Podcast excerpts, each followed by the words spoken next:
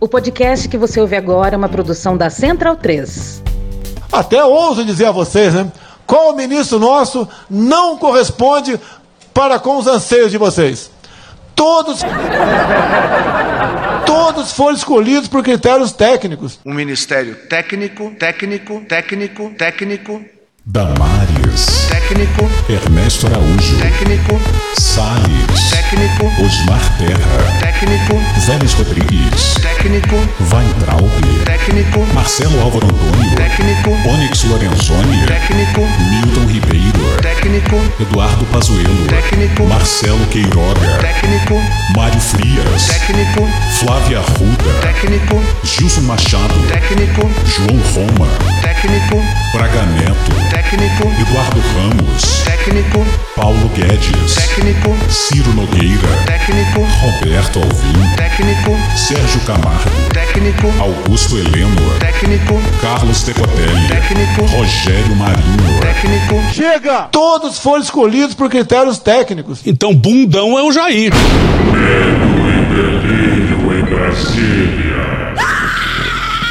É uma canalice que vocês fazem.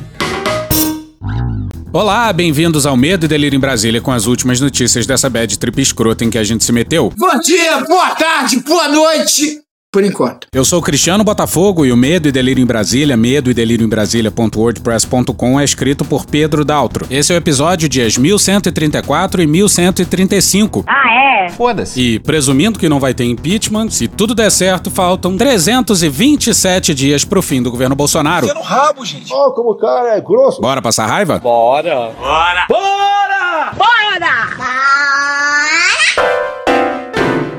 A cilada.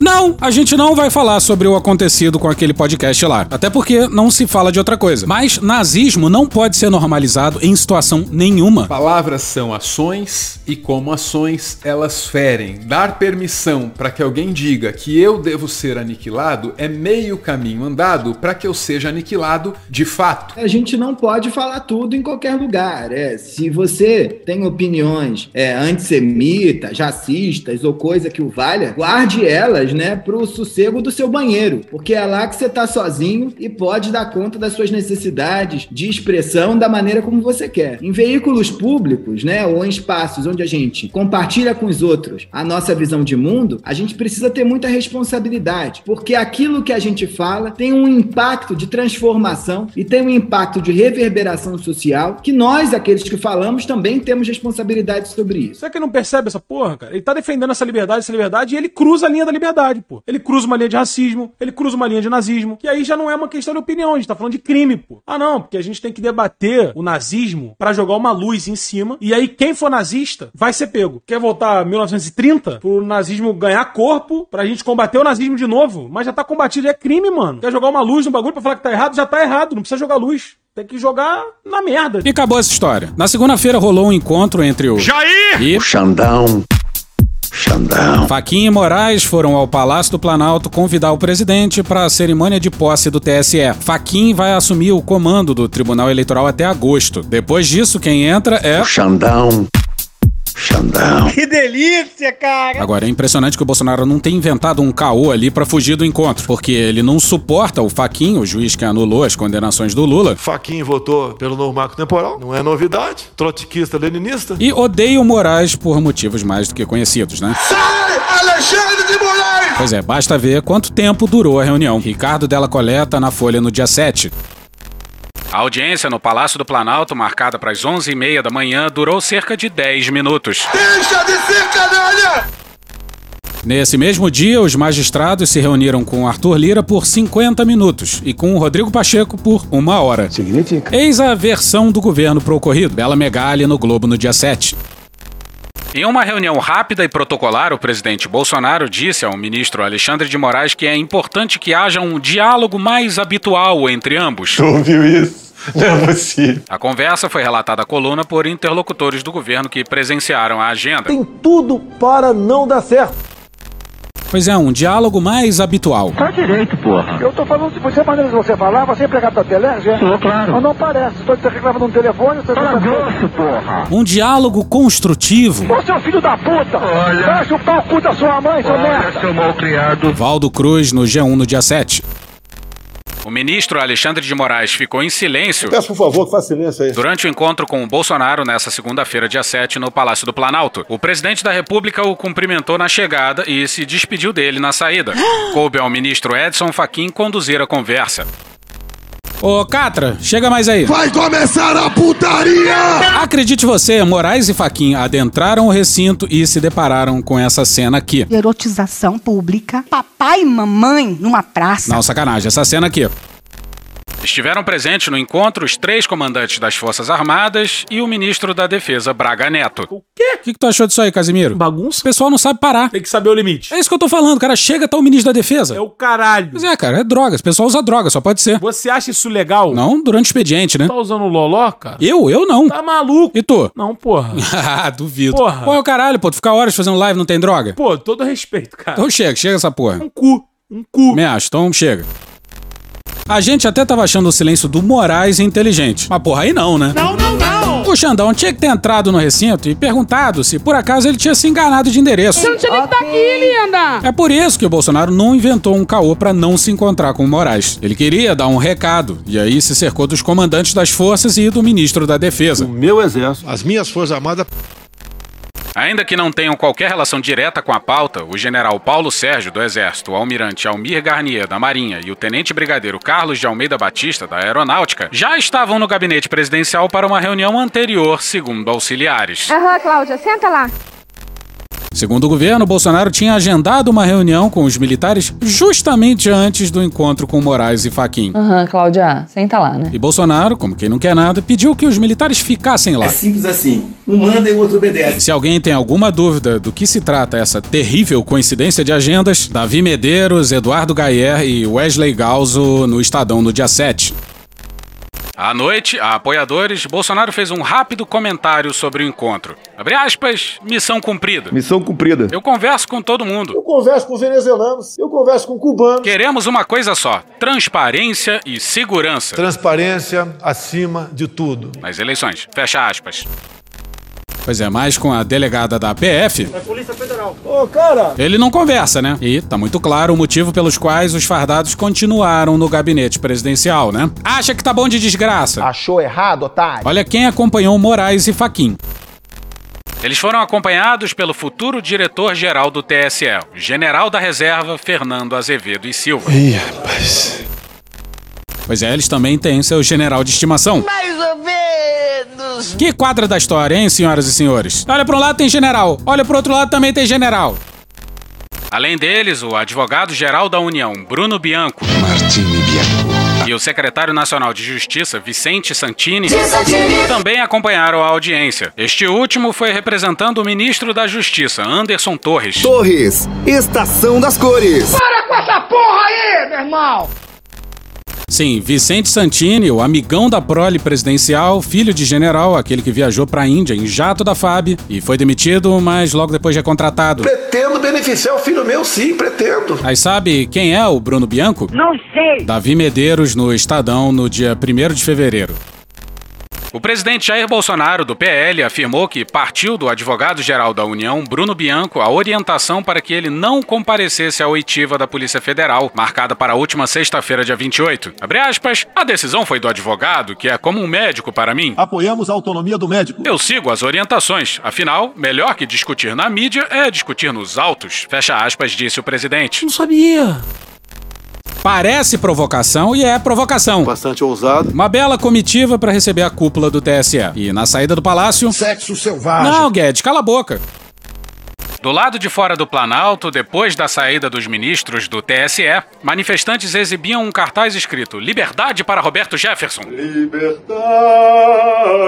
Político preso desde agosto de 2021 por ordem de Moraes. Conservadores sendo presos por um tribunal corrupto, que é o Supremo, é o Morcrim. Hoje o Supremo é o Morcrim, uma organização criminosa. Eu prefiro sorrir, mas se tiver que derramar sangue pelo Brasil, Se não houver, bota impresso. E contagem pública de votos, não haverá eleição ano que vem. O voto eletrônico vai ser confiável ano que vem. Se fodeu.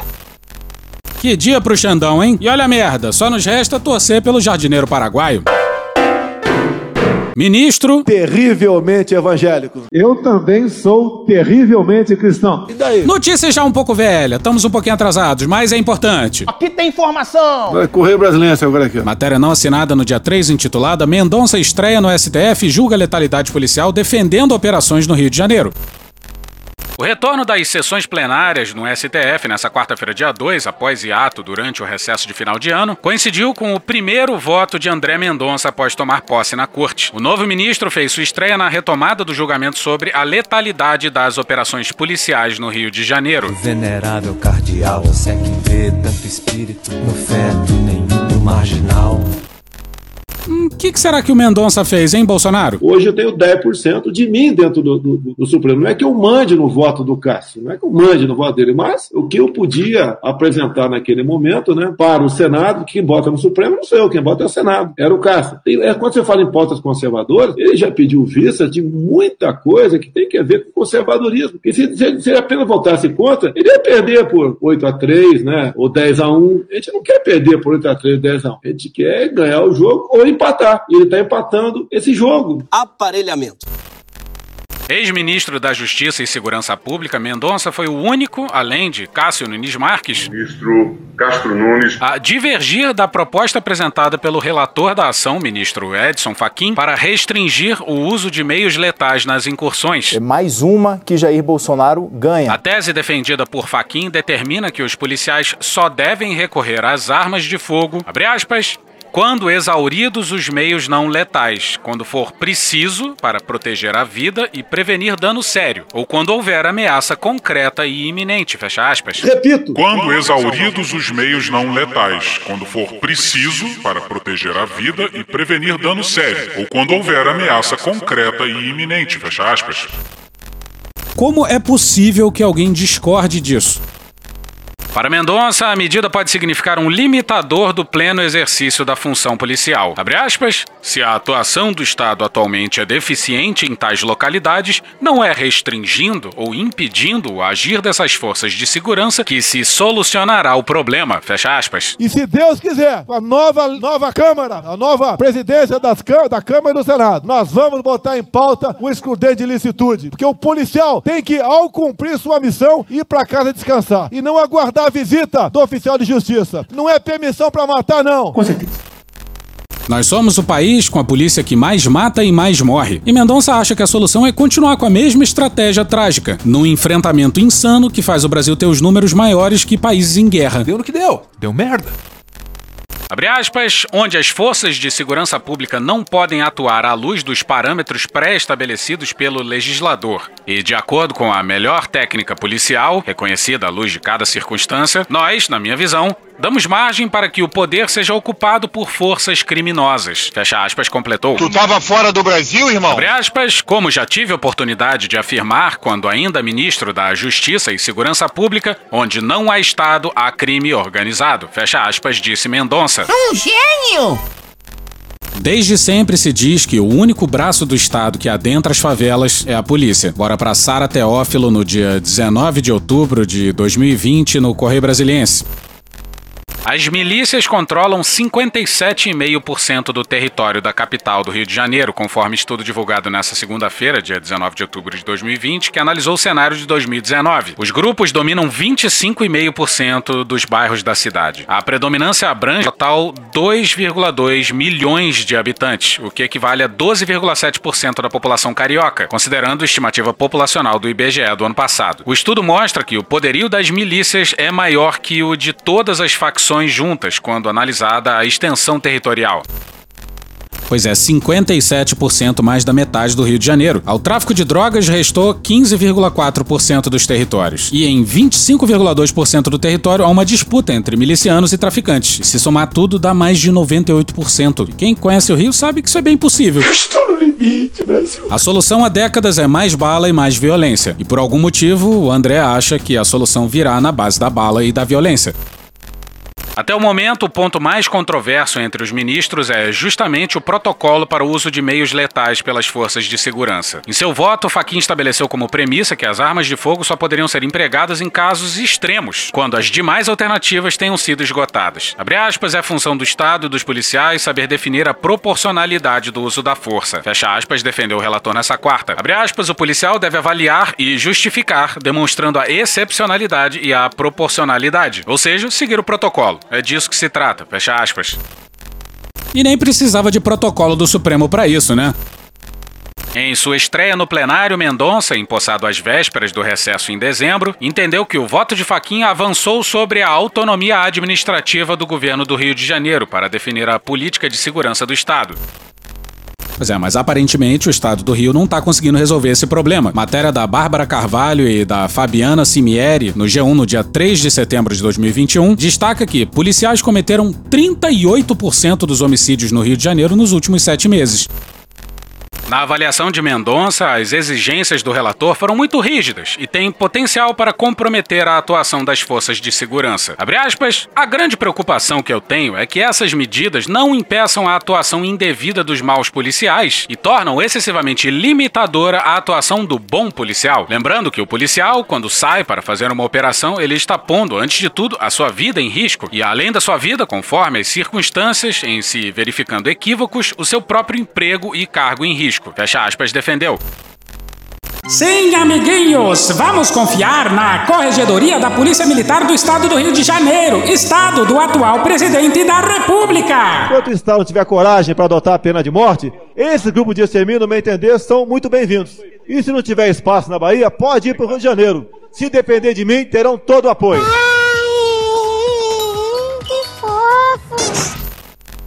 O ministro também foi contra a ordem para o governo estadual instalar GPS e sistemas de gravação de áudio e vídeo nas viaturas e fardas. Nesse quesito, somente o ministro Cássio Nunes, também indicado por Bolsonaro, acompanhou Mendonça contra a necessidade dos equipamentos de monitoramento.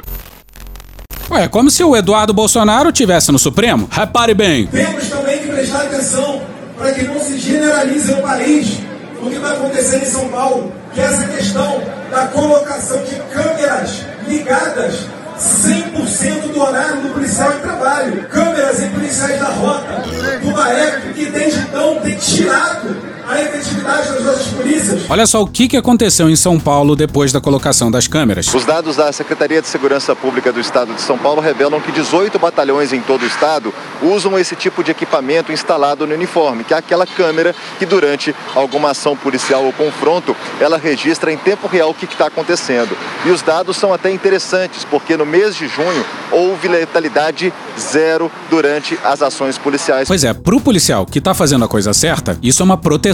E vale ressaltar que fica demais parecendo que pro Eduardo Bolsonaro, efetividade da polícia é o número de mortos no chão. Que desde então tem tirado a efetividade das nossas polícias. Mas olha o naipe da argumentação do ministro Castro Nunes. O argumento é que um acórdão do Supremo Tribunal Federal poderia engessar eventuais ajustes necessários na implementação da medida. Eu não entendi o que ele falou. Abre aspas, eu sou simpático à medida. Não, não parece. E acho que trará um ganho social. A minha preocupação é que, não diferente de outras políticas públicas de segurança, as surpresas sempre aparecem quando ela se concretiza. Seu Rolando Lero. Quando se petrifica o comando através do trânsito em julgado de um acórdão no Supremo Tribunal Federal, só a partir da revisitação desse tema por essa corte seria possível uma adequação nessa política. Fecha aspas, disse. Nunes Marques também sinalizou que, em sua avaliação, o tema sequer deveria estar sendo discutido no tribunal. Abre aspas, não é função de uma ação de controle de constitucionalidade manter-se conectada em tempo real com problemas concretos de uma política pública. Fecha aspas, opinou. E, no fim das contas, o STF decidiu pela implementação de um plano. Flávia Maia e Luiz Orlando Carneiro, no dia 3, no J. O plano para redução de letalidade policial e controle de violações de direitos humanos pelas forças de segurança fluminenses deve ser adotado em 90 dias. O planejamento deve ter medidas objetivas, cronogramas específicos e a previsão dos recursos necessários para a implementação. Nesse tópico, a decisão foi unânime. O que nos lembra o episódio dia 856, sobre a brutal chacina no Jacarezinho e também a brutal coletiva da Polícia Civil do Rio de Janeiro. Olha o papo deles pra cima do STF. E olha o papo que vai seguir. A jornalista diz que alguns deles mencionaram ativismo judicial. E Especificamente com relação ao ativismo que foi dito aqui, assim, a gente não tem, e seria muito leviano da nossa parte, é, nominar A, B, C ou D. A, B, C, D, S, T ou F? Mas, na verdade, o que a gente entende e o que a gente enxerga, que é amplamente discutido, é, e isso, obviamente, é levado aos tribunais, são diversas organizações é, é, que buscam, nesse discurso, impedir o trabalho da polícia. É, essas entidades ou essas pessoas, elas definitivamente não estão no mesmo barco que nós. Pois é, a coletiva foi por aí. Nós temos um objetivo e eles têm outro. Pessoas que pensam dessa forma, eu repito e insisto, ou estão mal intencionadas ou estão mal informadas. Pois é, a cúpula da Polícia Civil está dizendo que o STF ou é burro ou é mal intencionado. E aparentemente ignoram todo um debate na área de segurança pública e no direito. Impedir que a polícia cumpra o seu papel enquanto Estado e como único legítimo detentor do poder é não estar, enfim, é, é, é, é do lado de bem, do, do bem da sociedade. Pois é, o STF tá do lado do mal, então. Se você quiser e puder, esse episódio também é muito bom. Se não ouviu, vai lá. Dia 856. Mas tem mais Mendonça lembrando de onde ele veio e onde ele chegou. Lembra de onde você veio? Lembrar de onde você veio e aonde que você chegou. Bora pro Eduardo Militão no dia 6 no UOL. O ministro do STF, André Luiz Mendonça, pediu vista de um julgamento que avalia se o governo federal pode monitorar redes sociais de jornalistas e parlamentares. Surprise, motherfucker! Se ele apenas voltasse contra, ele ia perder por 8 a 3 né? Ou 10 a 1 A gente não quer perder por 8 a 3 10 a 1 A gente quer ganhar o jogo ou empatar. E ele tá empatando esse jogo. Eu tô passada, chocada. A relatora Carmen Lúcia votou para considerar inconstitucional que o governo faça, abre aspas, produção de relatórios de monitoramento sobre as atividades de parlamentares e jornalistas em suas redes sociais, fecha aspas. Pois é, e não se trata de um governo normal monitorando a opinião pública através das redes sociais para guiar a sua comunicação. Ei, fodendo! E a gente sabe muito bem o que o ministro Terrivelmente evangélico. fez nos verões passados. Você lembra? Para. Eu sei que você lembra. Matéria não assinada no Poder 360 no dia 11 de agosto de 2020, intitulada Mendonça entrega dossiê sobre antifascistas ao Congresso. O ministro da Justiça e Segurança Pública, André Mendonça, encaminhou nesta terça-feira, dia 11 de agosto de 2020, ao Congresso Nacional cópia de relatório com informações de opositores do governo classificados como antifascistas. Olha, começou aqui com os antifas em campo. Um motivo, no meu entender, político, diferente. São marginais, no meu entender, terroristas. A notícia é de agosto de 2020, quando Mendonça era ministro da Justiça. E ele só entregou o inacreditável dossiê ao Congresso porque a Carmen Lúcia obrigou que o governo divulgasse esse relatório inacreditável, investigando perigosíssimos antifascistas. Caralho, passou mó vergonhão. E não tem como não pensar que isso é uma espantosa inversão de valores. Rubens Valente, no dia 24 de julho de 2020, no UOL. A atividade contra os antifascistas, conforme documentos aos quais o UOL teve acesso, é realizada por uma unidade do Ministério pouco conhecida, a CEOP, a Secretaria de Operações Integradas. E quem era responsável pela CEOP? Um coronel. Ô, terrível homem! Não, porra, é outro! Volta pra matéria do Poder 360. O ministro voltou a negar que o relatório de inteligência teve como objetivo perseguir opositores. Fica difícil. Afirmou que, abre aspas, não admite qualquer ato ou conduta à margem dos princípios constitucionais ou das normas que regem a atividade de inteligência, especialmente se tiver por fim a prática de perseguição ou cerceamento de liberdades individuais de quem quer que seja, fecha aspas. Agora aqui das profundidades da nossa ignorância. Mendonça não deveria se declarar impedido para julgar uma ação dessas? O Aras, claro, estava do lado do governo. Confesso, Aras, que foi um amor à primeira vista. O que parece que dá para cravar, e ainda bem, é que o Bolsonaro não vai se reeleger. Porque se ele tiver mais duas indicações, acabou o STF. E o último que sair apague a luz. A eleição presidencial será decisiva para o perfil futuro do STF, em razão da abertura de duas vagas no próximo mandato. Estão previstas as aposentadorias de Ricardo Lewandowski e Rosa Weber, respectivamente em maio e outubro de 2023. Jair Bolsonaro, do PL, já incluiu o tema em sua campanha, prometendo indicar mais dois conservadores para a corte. Os nomes da ministra Damares Alves e do desembargador William Douglas são citados com esse perfil. A outra opção é Augusto Aras. Pô, cara, de novo, cara! Imagina, Damares. Eu não consigo. Só pode ser droga. Uau! E o William Douglas era o plano B caso o Mendonça fosse barrado na sabatina do Senado. E o Aras, bem. Uma bosta. Se Lula vencer, deve reforçar a ala garantista da corte e ouvir mais pessoas antes de tomar a decisão. Ele avalia que o PT foi ingênuo ao nomear ministros que depois se voltariam contra o partido. Pois é, aí também não, né? E aí vai um problema grave. O problema não é ter se virado contra o partido, né? O problema é terem se virado contra a Constituição. Estão nessa categoria Luiz Fux, ministro. Edson Fachin, Dias Toffoli e Luiz Roberto Barroso. Na bolsa de apostas despontam nomes como Pedro Serrano, Bruno Dantas, Débora Duprá e Lênio Streck. Esse que tem 66 anos, caso a idade mínima seja elevada para 70 por uma PEC. PEC essa que acabou de ser aprovada na comissão especial. Rodrigo Pacheco, ex-conselheiro da OAB, pode ser contemplado como parte de uma articulação pró-Lula de seu partido, o PSD. Eita porra do caralho, agora fodeu. Porra. Porra, tá errado. Tá errado. Não, tá errado. Tá muito errado isso. Bora pro Fábio Zanini, Guilherme Seto e Fábio Serapião na coluna painel da Folha de São Paulo no dia 5 de fevereiro. No caso de Moro, há pouca dúvida de que o perfil será lava-jatista, ex-membros da força-tarefa da operação. Corrupção, corrupção, corrupção.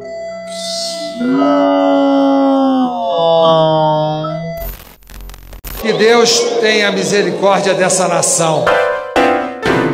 E hoje ficamos por aqui. Veja mais, muito mais em medo em Brasília.wordpress.com, o blog escrito por Pedro Daltro. Esse episódio usou áudios de Tony Ig, Vicetono, Programa do Datena, Wade Petrópolis, Gil Brother, Hermes e Renato, Carla Bora, Choque de Cultura, Molejo, Meteoro Brasil, Casimiro, TV Brasil, SBT News, Rony Von, Jogo Defante, Mr. Catra, Poder 360, Sai de Bamba, Show da Xuxa, Gabriela Prioli, Rede Globo, BBC News Brasil, UOL, Caetano Veloso, Gilberto Gil, TV Justiça, CNN Brasil, Pica-Pau, TV Folha, Irmão do Jorel, Jovem Pan, The Hit Crew, Grupo Revelação, Dexter, Leandro Rassum, Cine Trash, TV Alerj, Petit Jornal, Rádio Band News FM, Parafernália, Galãs Feios, TV Câmara, Conversas Cruzadas. Vou mencionar de novo o Meteoro Brasil porque eu gosto deles. Regina Roca, Chico Botelho, Globo News, TV Senado, Podcast Panorama CBN, Léo Stronda e The Office. Thank you! Contribua com a nossa campanha de financiamento coletivo. É só procurar por Medo e Delírio em Brasília no PicPay ou ir no apoia.se barra Medo e Delírio. Porra, doação ao caralho, porra. Não tem nem dinheiro pra me comprar um jogo de videogame, morou, cara? Pingando um capilé lá, vocês ajudam a gente a manter essa bagunça aqui. Assine o nosso feed no seu agregador de podcast favorito e escreve pra gente no Twitter. A gente joga coisa também no Instagram e no YouTube. E o nosso Faz Tudo Bernardo coloca também muita coisa no Cortes Medo e Delírio no Telegram. E agora a gente também tem uma loja, loja.medo delírio em Brasília.com.br. Eu sou Cristiano Botafogo, um grande abraço e até a próxima. Bora passar a raiva junto? Bora.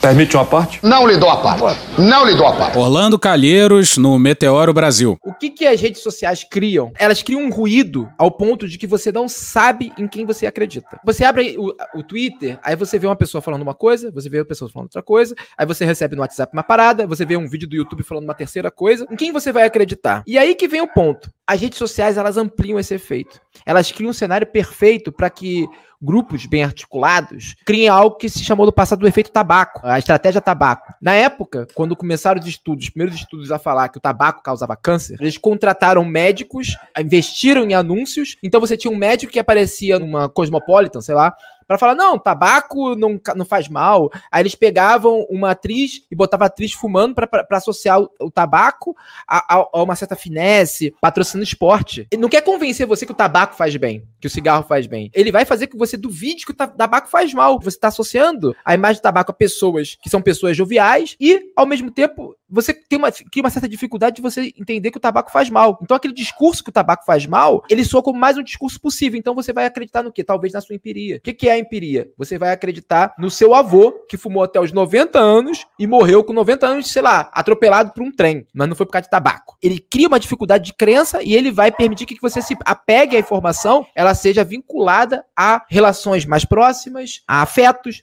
Medo, por exemplo, esperança. O que, que você vem vendo acontecendo pelo menos desde 2010? Esse efeito com as redes sociais, quando a explosão das redes sociais, especialmente Facebook, né? Porque começou a ter um algoritmo que literalmente te dá aquilo que você deseja, aquilo que vai ser oferecido para você é o que você deseja. Isso vai ajudando as pessoas a viver no mundo de desejos. Como funciona o algoritmo do Facebook? Um sujeito que teve uma filha, ele vai começar a ver muitas notícias de crimes contra crianças ou pedofilia. Esse efeito vai fazendo esse desmoronamento, né? Então você acaba sem saber em quem você vai acreditar. O que o bolsonarismo fez, por exemplo, essa que foi a, a genialidade do mal, né, da, da, estratégia de comunicação deles, que também foi uma coisa que o Trump fez, foi investir justamente nisso. Né? Não foi dizer nós somos isso, ele foi dizer nós somos aquilo que você deseja que nós somos. Isso vai se tornando difícil de sustentar no momento em que você se vê diante de eventos onde justamente não tem muito como é muito difícil você lutar contra isso. Por quê? Porque a empiria é justamente a falta do parente. É a pessoa que quase morreu. Então, nesse momento, o Bolsonaro está literalmente numa, numa aventura quixotesca. Eu ouso dizer que se o Bolsonaro não tivesse tido uma, não tivesse tido uma pandemia durante o governo Bolsonaro, eu era uma das pessoas que em 2018 dizia: eu acho que a gente está diante de um ciclo de quase 10 anos da direita no poder. Mas vem uma pandemia e oferece para ele assim: ó, existe um evento unívoco aqui que você não vai conseguir lidar. Então, nesse momento, ele começou a dar burro e ponta de faca. Se o Bolsonaro tivesse feito básico, nesse momento, podia ter Lula, podia ter Jesus Cristo voltando, que o par ia ser diferente, que a disputa política ia ser diferente.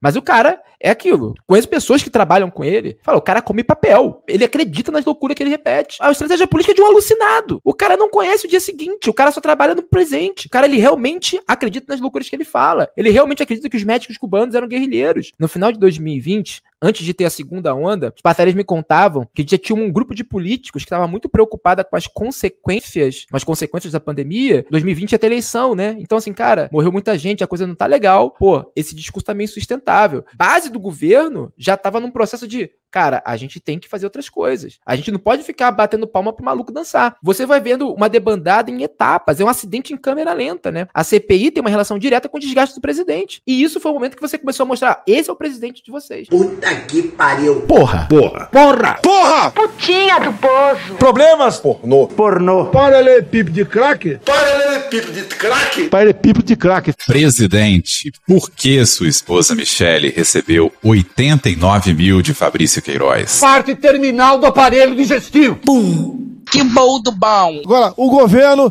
tá indo bem. Eu não errei nenhuma. Eu não errei nenhuma. Zero. Porra. Será que eu tô errando falar isso daí? Não tem como não dar errado. Vai dar errado. Tem tudo para não dar certo. O cu dilatado.